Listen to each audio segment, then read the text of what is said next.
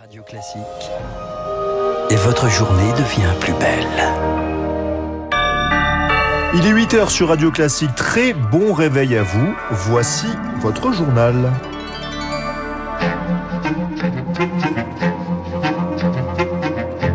La matinale de Radio Classique avec Gaël Giordana.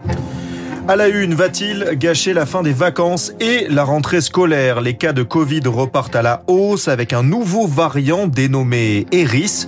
Faut-il craindre une reprise épidémique? Qu'en pensent les professionnels de santé? La réponse dans quelques secondes.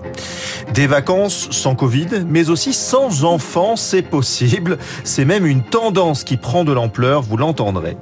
Et puis, la fin du feuilleton Kylian Mbappé après plusieurs semaines de bras de fer. La superstar du PSG fait son retour dans l'équipe et pourrait même prolonger son contrat.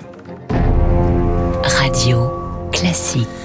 Votre journal Rémi Vallès, c'est l'invité surprise malheureusement des vacances d'été, le Covid refait parler de lui. Avec un énième sous-variant d'Omicron baptisé Eris et qui circule à la faveur des grands rassemblements de l'été comme les fêtes de Bayonne.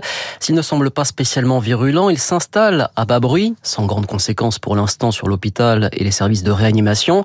Mais les actes médicaux rapportés pour suspicion de Covid flambent, plus 84% en une semaine, plus 31% pour les passages aux urgences par rapport à juillet. Et ce qui préoccupe les professionnels de santé, Rémi Pfister, c'est le suivi très allégé de l'évolution de l'épidémie. 10 000 tests PCR sont réalisés par semaine, c'est très loin du million atteint en septembre dernier. Car même symptomatique, les patients ne pensent plus à se faire tester, reconnaît l'épidémiologiste Dominique Costagliola. On n'a pas vraiment d'outils qui permettent d'avoir une idée représentative de ce qui se passe. Dans d'autres pays d'Europe, euh, en Espagne, aux Pays-Bas, ils ont une surveillance des eaux usées, euh, ce qui fait qu'ils ont alerté sur une reprise euh, un peu avant finalement l'intérêt qu'on voit cette semaine. L'intérêt d'une surveillance passive comme celle des eaux usées, c'est que ça nécessite de la bonne volonté de personne problème, même avec une forme très légère de la maladie, une personne en contamine en moyenne 10 autour d'elle. Ce nouveau variant semble également être plus transmissible, d'autant que l'immunité vaccinale baisse avec le temps, prévient Bruno Begerman, chef de la réanimation à l'hôpital Lariboisière à Paris. C'est une course de vitesse entre l'immunité collective qui semble décroître et les nouveaux variants. Il va y avoir une accélération jusqu'au mois de novembre. En fait, euh, le SARS-CoV-2 n'a jamais disparu. Euh, nous avions des cas nécessitant une hospitalisation, sachant qu'on n'est pas à l'abri de l'émergence encore de notre variant qui puisse accélérer les phénomènes. Face à ce risque, le ministère de la Santé a annoncé une nouvelle campagne de rappel vaccinal pour les plus de 65 ans et les personnes fragiles. Un million de doses seront débloquées dès le 17 octobre prochain. Les, précisions de Rémi Pfister. Elle avait été reportée non pas à cause du Covid, mais du contexte social. En pleine réforme des retraites, la première visite du roi Charles III en France aura lieu en septembre, annonce l'Élysée. Aucune date n'est précisée pour le moment, pas plus que le déroulé de cette visite royale. Les grandes lignes du programme prévues en mars ce dernier devrait être maintenu avec réception officielle à l'Élysée, dîner à Versailles, une étape à Bordeaux. L'enquête se poursuit trois jours après la mort du principal d'un collège de Lisieux dans le Calvados. L'autopsie du corps de Stéphane Vittel a lieu aujourd'hui. Vendredi, ce chef d'établissement de 48 ans s'était rendu dans son collège après le déclenchement d'une alarme anti-intrusion avant d'être retrouvé inanimé par sa fille. Le parquet évoque une possible agression. Des traces d'effraction ont été retrouvées, ce qui suscite l'émotion et la colère des syndicats de personnel des directions de l'éducation nationale. En cas de déclenchement d'une alarme, ils veulent pouvoir faire appel à des sociétés de vidéosurveillance. Laurence Collin est la vice-présidente du SNPDEN. Les locaux appartiennent aux collectivités territoriales, donc c'est à elles de s'emparer de la question de la sécurisation des locaux. Des caméras de surveillance, un système d'alarme qui sonne suffisamment fort pour que ce soit dissuasif, mais qui puisse être coupé à distance. Si ça ressonne, c'est qu'il y a quelqu'un, et dans ces cas-là, on appelle les gendarmes, par exemple. Mais ce n'est pas au personnel de direction qui est logé dans le cadre de ses fonctions, d'assumer des missions de gardiennage qui ne sont pas de son ressort. Laurence Collin au micro d'Héloïse Weiss. Le parquet de Paris se saisit de l'enquête après un nouveau naufrage meurtrier dans la Manche ce week-end. Au moins six exilés afghans sont morts alors qu'ils tentaient de rejoindre l'Angleterre. L'embarcation transportait 66 personnes dont plusieurs mineurs. 8h04 sur Radio Classique, une inquiétante loi des séries en Bretagne. Des inscriptions néo-nazis et pétainistes retrouvées ce week-end sur la mairie de Guerre-les-Dents dans les Côtes d'Armor. Un centre médical a également été ciblé. La mairie va porter plainte. Le mois dernier, à 25 km de là, à Pleuc-l'Hermitage, un mémorial en hommage aux résistants avait lui aussi été recouvert de croix gammées et de messages antisémites.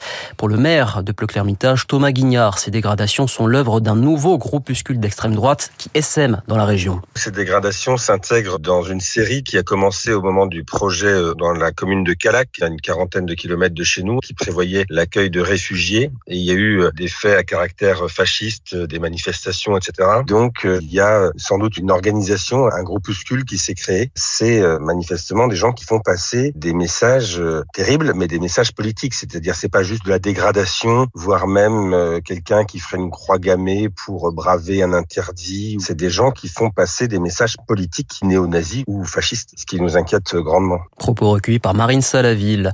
Le ton se durcit encore un peu plus au Niger. Les putschistes au pouvoir veulent poursuivre le président déchu Mohamed Bazoum pour haute trahison et atteinte à la sûreté du pays. Les militaires disent avoir des preuves contre le chef d'État et ses complices locaux et étrangers.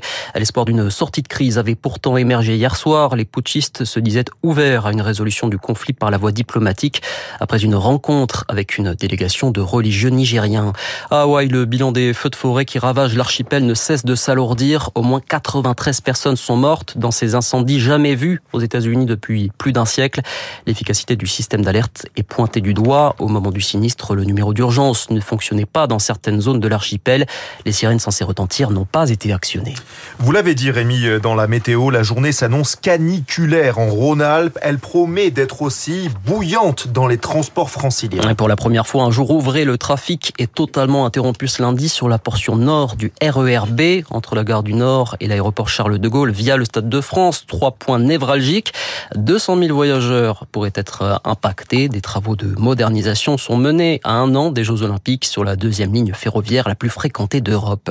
Et peut-être allez-vous prendre les transports en commun pour partir en vacances aujourd'hui et peut-être laisserez-vous les enfants à la maison chez les grands-parents ou chez des amis. À des vacances au calme, sans bambins, sans ados, c'est le rêve inavoué de nombreux parents et certains l'ont bien compris, même si l'offre reste marginale, environ 5% des réservations.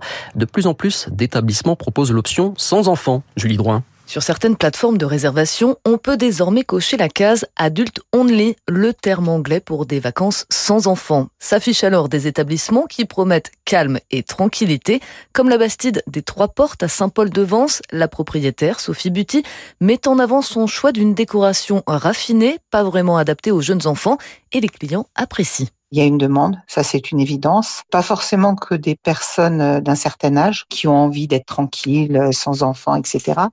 Mais pas mal de jeunes couples qui euh, bah, n'ont pas encore d'enfants, des trentenaires qui sont dans la vie active, qui ont envie de passer des vacances dans un cadre, on va dire, plutôt joli, agréable calme et avec effectivement une décoration soignée. Ne pas recevoir les enfants dans son établissement enlève aussi quelques contraintes de sécurité, notamment lorsqu'il y a une piscine, nous explique Jean-Pierre Masse, président des entreprises du voyage. Quand il y a des enfants, il faut qu'il y ait un gardiennage de la piscine ou des systèmes de protection qui ne sont pas nécessairement esthétiques.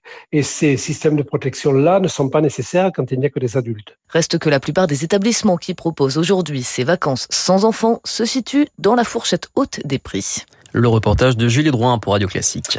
Le temps de la réconciliation au Paris Saint-Germain. Kylian Mbappé réintégré au sein de l'équipe première du club parisien après une mise au banc de plusieurs semaines. L'attaquant star va rester dans la capitale cette saison et pourrait même prolonger d'une année, ce qui éviterait à Paris de le voir partir gratuitement l'été prochain. Une prolongation qui serait vécue comme un soulagement autant sportif que financier pour le PSG, selon l'économiste du sport, Christophe Lepetit. Certes, l'actionnaire qatari dispose de moyens colossaux, mais il n'en reste pas moins que ce sont les actionnaires d'un club qui est soumis à diverses régulations et en particulier à une régulation qui est la régulation financière de l'UEFA, l'instance européenne du football, qui prévoit que les clubs doivent respecter un certain nombre de ratios de bonne gestion en vue d'être stables dans le temps.